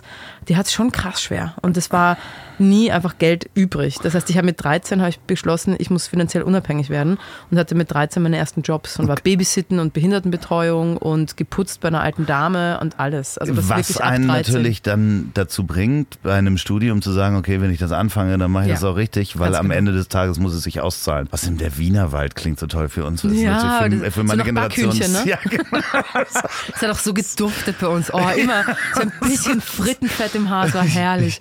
Nein, also den Wienerwald gibt es tatsächlich und das ist ein schöner. weiß ich, warum sie Vegetarierin ist, weil sie im Wurde auch mit 13. Mit 13 wurde ich weil sie Vegetarierin. im Wienerwald aufgewachsen ist. Das Lustigste ist ja sowieso, dass man, das finde ich übrigens das Schönste überhaupt. Ich, ich müsste mich ja eigentlich erklären, warum ich Fleisch esse und nicht der Vegetarier müsste sich erklären, Ach, das ist warum toll, er. dass du das sagst. Ja, und dasselbe ist übrigens, äh, wenn man in einer Beziehung ist und keine Kinder möchte, dann musst du dich, musst du dich auch erklären, warum du keine Kinder willst. Das ist lustig, dass du das sagst. Ich habe nämlich vor ein paar Jahren einen Film gemacht, der hieß Ich will kein Kind von dir. Und da war das große Thema, also das waren Felix Klare, auch Tatortkommissar, und ich in einer glücklichen Beziehung, er erfolgreicher Arzt, ich erfolgreiche ähm, Uni-Professorin, die jetzt bald, oder Uni-bald Professorin, krieg halt meine Professur und steige auf, bla bla. Und er sagt, ich will ein Kind. Und sie sagt, äh, äh, nee, wir haben doch immer gesagt, ich, dass wir keine Kinder wollen. Nee, doch, ich will jetzt ein Kind. Und dann muss sie sich als Frau krass erklären, warum sie kein Kind will. Das ist auch Mhm. im wahren Leben so. Ähm, Ist mir auch aufgefallen seither. Ja, ja, es ist wirklich so. Dass, äh, eigentlich müssten, müssten sich die erklären, die Kinder wollen und die in diese Welt setzen wollen. Nein, das ist, alles total okay. Ähm, ich sage nur, neulich hatte ich, ähm, sah ich, oh Gott, das doch total gemein, sah ich, womit man am meisten CO2 einspart ist, wenn man kein- Keine Kinder. Ja, genau. das ist wirklich so. Es gibt so einen Chart, kein Fleisch essen, Autofahren und so weiter. Und dann ist so ganz groß, ja, Kinder, echt viel CO2. Ich fordere hiermit Katalysatoren für Kinder. nee, Kinder mit. Gott, ich verrenne mich hier. Ähm, apropos verrannt. Also Kinder sind toll und ich will auch irgendwann mal Kinder haben. ja, das, Also, um das mal erledigt zu haben. Ich, ich, CO2 hin oder her. Ich spare total viel ein, weil ich halt kein Schnitzel esse. Also ich Genau. habe so viel CO2 gespart, ich kann zehn Kinder haben. ja, das finde ich Ja. gut. Genau, das wollte ich ja eigentlich sagen. Das ist apropos Verrennen, äh, der Kreuzweg. Die zweite Hauptrolle im Berlinale-Wettbewerb, ne? Ähm, also die erste, das erste, wo du, ähm, also was du gerade gemeint hast mit Shooting Star, da war, das war ja kein Berlinale-Film. Das war nur, das war ein Film, der lief ähm, in Cannes auf dem Festival. Okay. Und an, also dennoch hat man diesen Film als Anlass genommen, mich bei der Berlinale auszuzeichnen. Ah, okay. Und dann ein paar Jährchen später, also das war eben auch so ein Also Glück, hast du ne? das also, schon, hast du das schon eigentlich kapiert? Also sagt man dann irgendwann so, ab wann ist dieser Punkt, wo du sagst so, ja okay. Ich bin Schauspielerin. Ja. Also wirklich, ähm, das hat lange gedauert, weil zuerst war ich halt, war es ja noch so praktisch, weil da habe ich ja noch, ähm, also ich habe diesen Film gedreht, habe zu studieren begonnen, habe das Studium abgeschlossen, in dieser Zeit immer wieder mal so ein bisschen Casting, ein bisschen gedreht. Ähm, und da war es ganz klar, ich bin Studentin, die ein bisschen was dreht. Und dann, als da diese schöne Rolle von Jessica Hausner auf mich gewartet hat, und ich mir gedacht habe, okay, dann schmiede ich mal das Eisen, solange es heiß ist, weil dann, ich kann in zwei Jahren immer noch in die Politik gehen, so. Klar. Und dann kam diese Auszeichnung und dann bin ich kurz nach dieser Auszeichnung, also Shooting Stars, nach Berlin gezogen und dachte mir, okay, dann mache ich das jetzt mal. Dann bin ich jetzt, also ich habe immer noch nicht gesagt, ich bin Schauspielerin. Ich weiß nicht, ich habe mich drum rumgewunden. Aber irgendwie dachte ich mir, gut, das ist jetzt einfach mal der Weg, für den ich mich jetzt entscheide. Ich arbeite jetzt als Schauspielerin, Ja. ist ja die Vorstufe von ich bin Schauspieler. Ja, genau. Fake it, fake it till you make it. Und ähm, ich, und da sind aber auch, das war auch so herrlich, ne? Dass in dem Moment, wo man sich wirklich aus vollem Herzen dafür entscheidet und sagt, na gut, dann bin ich jetzt Schauspielerin, erstmal echt pleite für ein Jahr. Ne? Also keine Arbeit, gar nichts. Und es war dann auch, dann habe ich den Räuber, ähm, das war meine erste, mein erster Wettbewerbsfilm auf der Berlinale. Das war Der Räuber von Benjamin Heisenberg. Und da kann ich mich auch noch so gut erinnern. Da war ich ähm, bei der Premiere und bei der Premierenfeier Und das Taxi nach Hause konnte ich mir einfach nicht leisten, weil ich einfach so brechend pleite war zu der Zeit. Also Aber du wohntest ja in Berlin. ich wohnte in Berlin. Da kriegt also ich man ja einen Döner für einen Euro. Das ist natürlich schon eine bessere Stadt. Also es ist Auf wahrscheinlich die, Also- die beste Stadt, um pleite zu leben. Total. Wobei leider, leider verliert Berlin genau Ja, das. ja, also das ist genau. ja wirklich das Schicksal von allen coolen Städten. Die sind halt erstmal cool und sie sind deshalb cool, weil sie billig sind für die coolen Leute, weil diese coolen Leute nicht irgendwie ehrgeizgetrieben durch die Straßen rennen, sondern sagen, okay, ich hänge jetzt mal ab und dann fällt mir ein geiles Lied ein. Aber das geht halt auch nur dann, wenn man sich nicht ständig Gedanken drum machen muss, wo, wo die Kohle herkommt. Ne? Aber jetzt ist Berlin halt einfach, das wird so absurd teuer gerade, dass der freigeistige Charakter da es schwer haben wird. Es ändern sich natürlich auch Stadtteile. Ne? Also Stadtteile wandeln sich. Ja, aber du bist bald durch. Also ich glaube, jetzt Ja. ist Marzahn schon teuer. Ja, ist so, ne? Mhm, Wedding teuer, Neukölln sowieso teuer. Also das, Du, ich wohne in Hamburg, dementsprechend, das ist Na, da eh alles, das ist eh alles Das ist teuer. selber schuld. Es ist eh alles teuer. London kann es noch toppen, Kopenhagen kann es noch toppen, aber ähm, nee, London ja, war echt München, kein Spaß. München natürlich ja. auch. Ja. Aber London war, boah, ich habe London so geliebt. Ich finde die Stadt nach wie vor so toll. Und jedes Mal, wenn ich irgendwo so einen Doppeldeckerbus sehe oder jetzt, ich freue mich über jede Brexit, ähm, nein, Blödsinn natürlich nicht. Aber ähm, ja, die haben doch einen an der Marmel. Aber, äh, Entschuldigung bitte. Ja, hatten sie immer schon. Aber ich liebe trotzdem. Und oh mein Gott, auch, also der Londoner Accent, also East London Accent macht mich fertig. Das ist ein pures Aphrodisiakum für mich. Aber ich vermisse London total, aber das Leben dort war so schwierig. Also wenn es einfach, wenn alles, wenn du fünf Jobs haben musst, und ich hatte wirklich fünf Jobs, dass du das irgendwie leisten kannst und dann immer nur, keine Ahnung, ich habe mir ein Limit gesetzt von zwei, ähm, nee, ein Pfund am Tag für Essen ausgeben. Das Also so, ist krass, das ja. Mhm. ist echt krass. Und das, äh, da musst du schon echt in einen sehr günstigen Supermarkt gehen, um. sehr, und niemals essen. Ich war in den Ja. vier Jahren, die ich in England war, war ich ähm, zweimal im Kino, nie im Theater und vielleicht eine Handvoll mal essen. Und das war echt kein Spaß. Und deswegen fand ich es so super. Und aber so gleichzeitig konnte ich es nicht leben. Und dann ähm, war, ging ich von England zurück nach Wien und ziemlich bald hat es mich dann nach Berlin gezogen, aber nicht um dahin zu ziehen, sondern weil meine Agentin meinte, du geh mal kurz nach Deutschland und lern mal Hochdeutsch. und dann dachte ich mir, okay, welche Stadt macht da Sinn? Naja, nehme ich halt Berlin. Und hab dann bin halt nach, wirklich mit zwei Koffern nach Berlin gezogen. Also einfach nicht gezogen, ich bin da halt hingefahren mit zwei Koffern und hängen geblieben, weil ich, weil Berlin mir genau das gegeben hat, was mir an London so gefehlt hat. Diese total, also diese Größe und ähm, Multikulti ist so ein blödes Wort, aber ich sag's jetzt trotzdem. Ja, und also einfach, Subkultur und- ja, es war, wo Berlin war einfach, ich bin da im Jahr 2005 hingezogen. Das, war super. Es war, das war so lebendig und so groß und so eine Herausforderung, aber gleichzeitig war es eben nicht so arschteuer und ich konnte mir das so erschließen und erarbeiten, diese Stadt. Aber du konntest dir das Taxi nicht leisten von der Premiere von Richtig. Räuber zurück. Das ja, heißt, wenn man, halt hatte, gar nicht arbeitet, ist auch Man doof. hatte, man hatte das hübsche Kleid wahrscheinlich an. das geliehene hübsche Kleid. Mhm. Das geliehene hübsche Kleid zur Premiere. Alle haben einen gefeiert. Man hatte, äh, so ein Kleid hat ja auch keine Taschen, um sich noch das Skatering irgendwie einzustecken. Was ich mir Das noch alles sofort in den Mund gesteckt natürlich. So, Mampf, Mampf. Ja. Ich habe so auf der, auf der Bühne, auf der Bühne stand ich total mit einem Hamsterbacken. Ja. Das war echt, ah, deswegen waren wir auch ein bisschen schlechter. Aber- bist, ist, bist du aufgeregt, Franziska? Mm, mm, mm. Können wir ein Interview machen? Nee, später. Aber ich meine, das ist ja das Schöne, dass ähm, in der Glamour-Glitzer-Welt, so stellt man sich das ja vor, da ist ja dann äh, auch immer mal eine Party, wo es Schnittchen gibt. Richtig. So, also ja, es ist so. äh, Und was zu essen. So, nein, ohne Blödsinn. Ich habe mit einigen gesprochen, die halt auch in der Filmbranche gearbeitet haben und sich teilweise nichts leisten konnten, weil die ein Praktikum gemacht haben oder Volontariat und so weiter.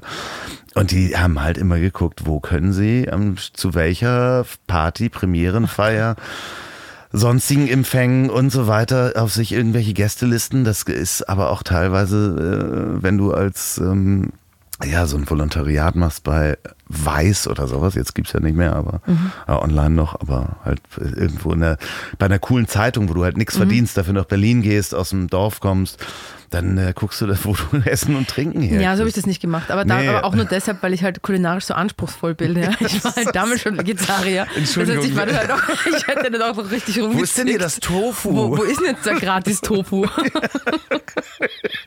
Ist das glutenfrei? Es ist halt äh, Catering mit Anspruch. Ähm, Nee, also äh, so- so- also ich habe im letzten Tatort, den ich gesehen habe, da saßt du mit diesem anderen Polizisten, wo man denkt, du hast mit dem ja irgendwie Ach, Affäre. Met. Da habe ich ein Mettbrötchen gegessen und das war aber komplett vegan. Das Ja, war okay. herrlich. Weil da, genau, das mache ich das Da Brötchen ich- auf und sag so, ah, Männermarmelade. Ja. Weil ich, ähm, für mich ist es komplett natürlich und normal, Vegetarier zu sein, aber für Julia Gross finde ich es nicht passend. Nee. Irgendwie. Also keine Ahnung wa- warum, aber ich finde es nicht stimmig und deswegen isst die natürlich Fleisch. Und dann ähm, dieses Matt-Ding war tatsächlich eine Stulle und da drinnen war, und das sind dann immer die Ausstatter, das ist ja echt großartig, weil die kommen dann auch so äh, am Morgen kommen die dann die, also die, die, ähm, die Szenenbildner oder die, beziehungsweise manchmal entweder Szenenbild oder Requisite, die kommen dann halt und sagen, du Franziska, du musst ja heute noch kotzen. Ist es okay, wenn wir dir so Haferschleim anrühren mit ein bisschen Orangensaft und Milch? Ja. So? Also, Weil es muss halt irgendwie so wie Kotze aussehen, aber letztlich hast du es im Mund und spuckst es Ja. aus. So scheußlich ekliges Zeug. Und beim Essen Das ist es eben doch. auch so. Die kommen dann und, und sagen, ja, du hast ja ein Mettbrötchen da auf dem Speiseplan für heute. Was macht man da? Und dann hat die wirklich total faszinierend Reiswaffeln mit Tomatenmark zusammengemanscht Super und das gut. gesalzen. Ehrlich, es war lecker. Ja, okay. Es, es war Wie ein ne, Gericht. Wirklich, das war das Salzwaffel war, gemahlen mit. so ja irgendwie. ich Tomatenmark. habe keine Ahnung, wie das gemacht hat. Aber das war wirklich Aber ähm, anständig. Aber ich dachte auch in dem Sah Moment, okay, würdest du denn für eine Rolle, Mhm. so, wir, folgendes Szenario. Quentin Tarantino ist in der Stadt. Ja, ich würde es machen. Ist wirklich so. Klar. ja, okay. Ich äh, war noch nicht fertig, aber es war Beißt schon. diese lebendige Kuh in den Nacken. Ja, klar mache ich das. Ja, okay, aber ich war, also es war schon ein blutiges Steak, auf dem man hätte rumkauen müssen, mehrfach. Ist schon hart, ne? Aber man wird's machen Ich wahrscheinlich. ne? ja. Ja. Also, ja. Ja. Weil ich mache im Film viele Sachen, die ich meine, ich Ja. würde auch auf keinen Menschen schießen. Habe ich schon gemacht im Film. Würde ich in echt Ja, nicht klar, tun. Aber im natürlich. Film habe ich echt schon, Ja. ähm, habe ich, hab ich das gemacht. Ja, so. klar. Und äh, wenn Quentin Tarantino ähm, mich fragen würde, ich, Äh, es gibt ja einige so ein Sachen, Ding, die, weil die es, es gibt auch so ein Ding mit, ähm, also meistens entfacht sich dieser Dialog dann am Thema Nacktheit. Ähm, Ach so, ja, okay, bitte. dann brauchst du Ja. nicht so angstvoll gucken. Also ich zieh mich, ich Wir- muss mich wir jetzt nicht ausziehen. hier schon nackt. Entschuldigung, bitte. Das, das wollten wir doch niemandem Mittlerweile der Typ mit der Warnweste von nebenan auch. sagen. Hat sie nicht erzählt, dass wir in diesem FKK-Gelände drehen? Oh Gott, ich stelle mir das gerade vor, dass die Leute... Nein, Entschuldigung. Nee, ich habe mir gerade vorgestellt, wie der drüben nackt mäht. Ähm, weil dann immer die Frage ist, ja, wie weit würdest du gehen für eine Rolle und so. Und es ist wirklich, man liest das Drehbuch und manchmal macht Sinn und manchmal einfach nicht. Ja, und das ist eine gute Ausgangsposition, das irgendwie zu verhandeln. Weil ähm, ich habe jetzt auch gerade einen Film gedreht, der kommt im Herbst raus. Da, da ist die Anfangssequenz, dass Mutter und Tochter nackt in die Wogen rennen.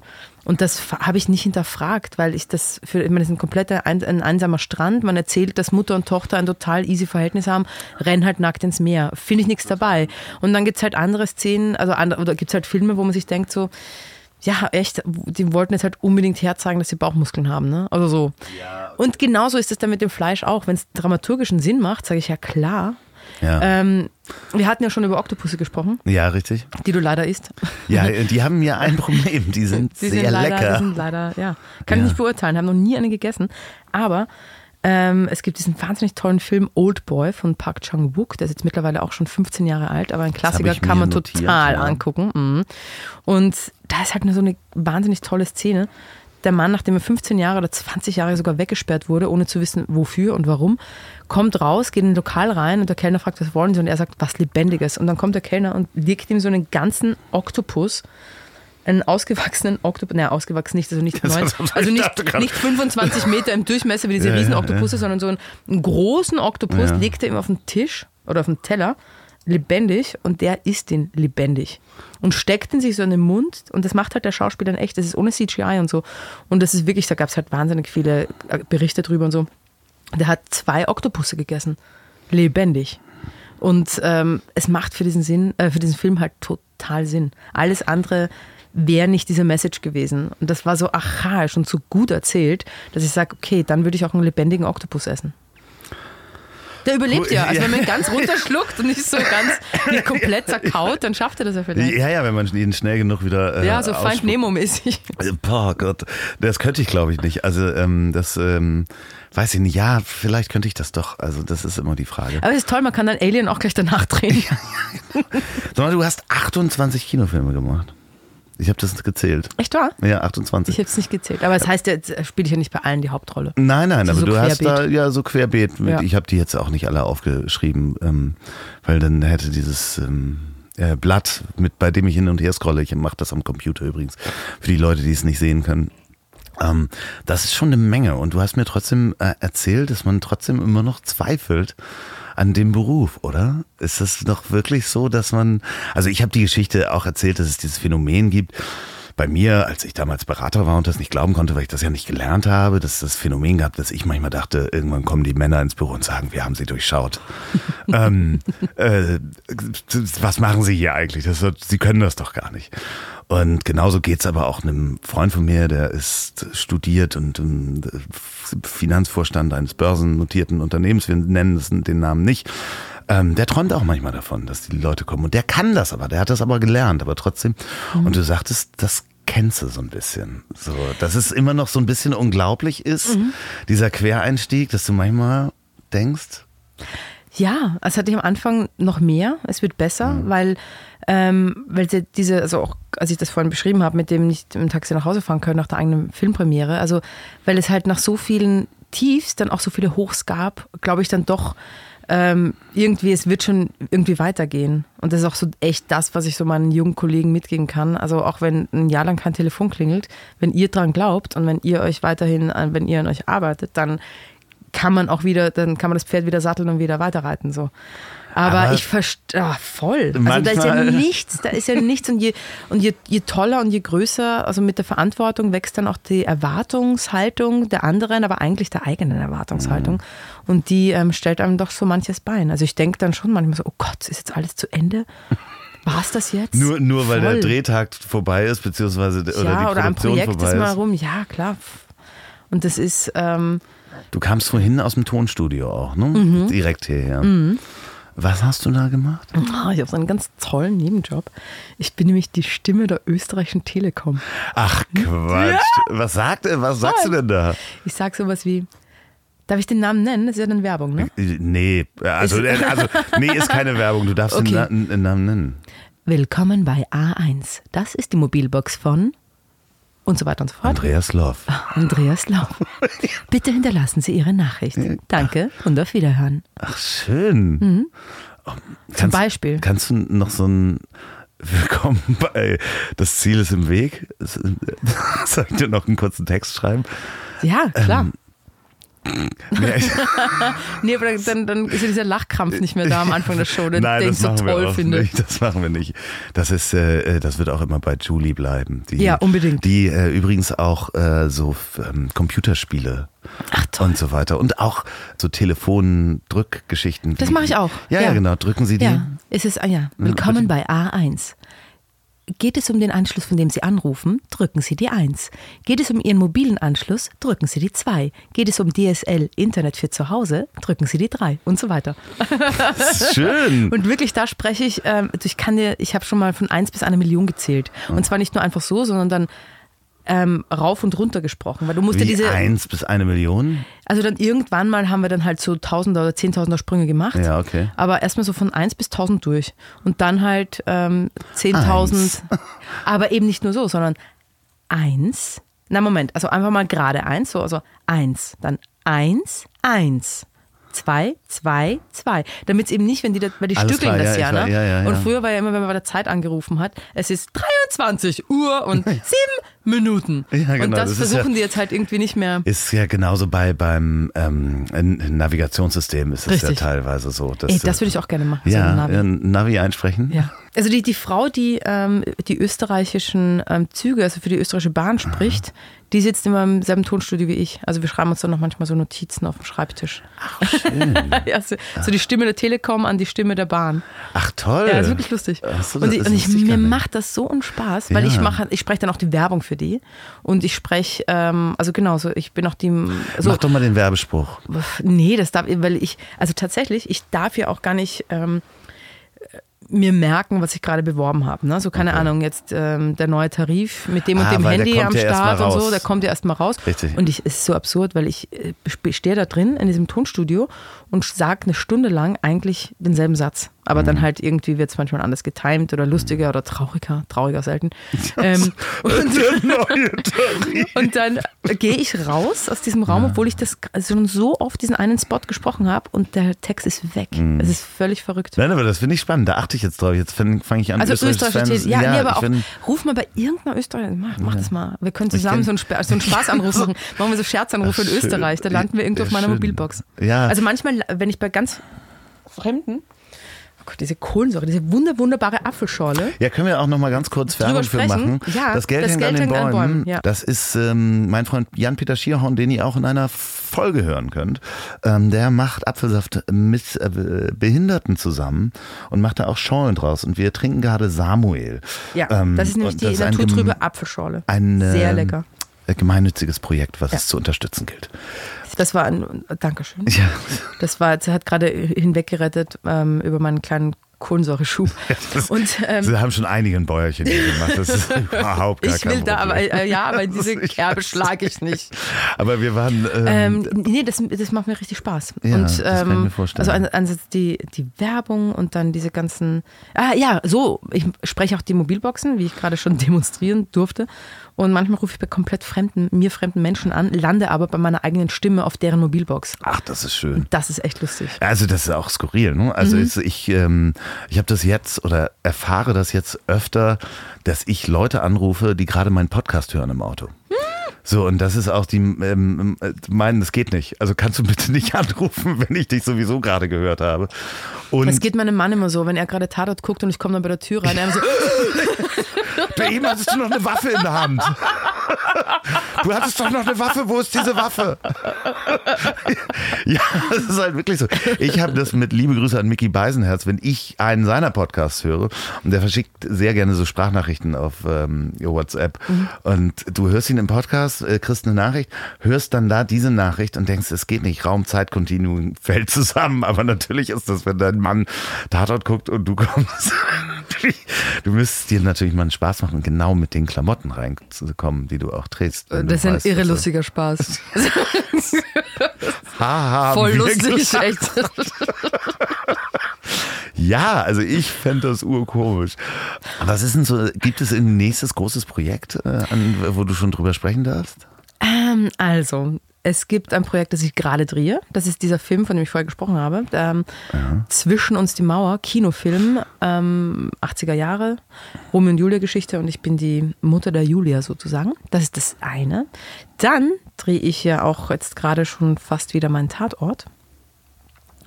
Und ähm, dann drehe ich etwas im Sommer, worüber ich noch nicht sprechen darf. Okay, wenn ihr Fragen habt ähm, an Franziska, dann schickt ihr die an, könnt ihr an ziel.ponywurst.com schicken, dann äh, werde ich die versuchen zu beantworten oder ich leite die weiter.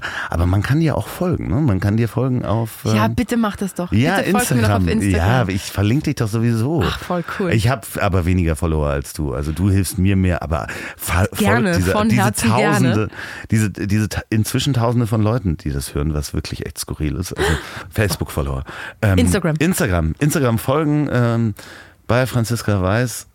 Ich kriege ein Paket, das ist das Problem an diesem Du hast so ein Glück, du kriegst ein Paket. Ich, bei mir kommen die ja gerade nie an. geklingelt. Wollen wir den mal eben reinlassen? Hier?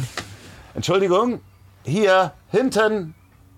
Wir sitzen hier in einem Wohnmobil. Das ist kein Wunder, dass dieser Paketdienst gerade schwer, schwer verstört wegrennt. Du hast es gekriegt? Ja, durchs Fenster. Das ist auch das erste Mal. Ich weiß nicht, ob ich es rausschneide oder drin lasse. Muss ich irgendwas unterschreiben? Oh ja. Ich, oh Gott. Ich sehe den Mann mit dem Paket nicht. Ich sehe nur die Hand mit dem kleinen Unterschriftsgerät, die da gerade durch das Fliegengitter ähm, Dankeschön. zu Loffi reinkommt. Wiedersehen. Es funktioniert echt gut. Ich weiß nicht, was. Aber er guckt jetzt, er hat sich jetzt nochmal, äh, bevor er in seinen Bus eingestiegen ist, hat er nochmal diesen Bus hier angeguckt. Skeptisch. sein, sein Bus ist viel kleiner. ähm, also, Und er fährt. gut. Ja, das Details, Details. Ähm, Franziska, jetzt spielen wir gleich Musik am Ende. Toll. Wir wissen aber noch nicht, welche Falco, Musik. Falco. Nein, nee, es muss ja GEMA-frei sein. Das heißt, ähm, Leute schicken mir ja Musik. Ich spiele dir noch ein paar Musikstücke vor, die man mir zugeschickt hat. Da ist teilweise skurriles Zeug dabei. Aber wir wissen nicht. Aber schickt mir weiter Musik an ziel.ponywurst.com. Folgt Franziska Weiß nicht nur ins Kino und guckt euch die Kinofilme an.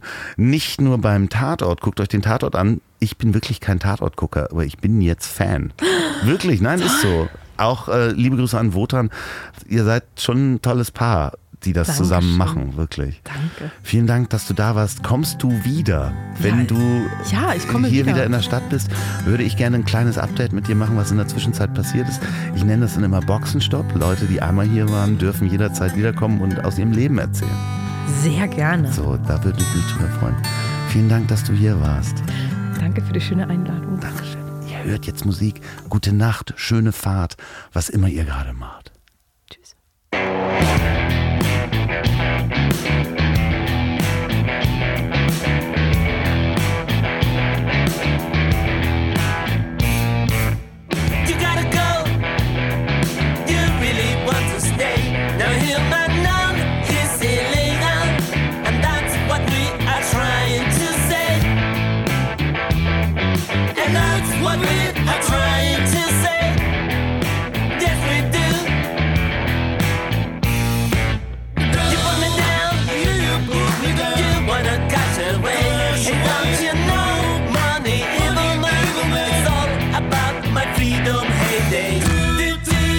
titted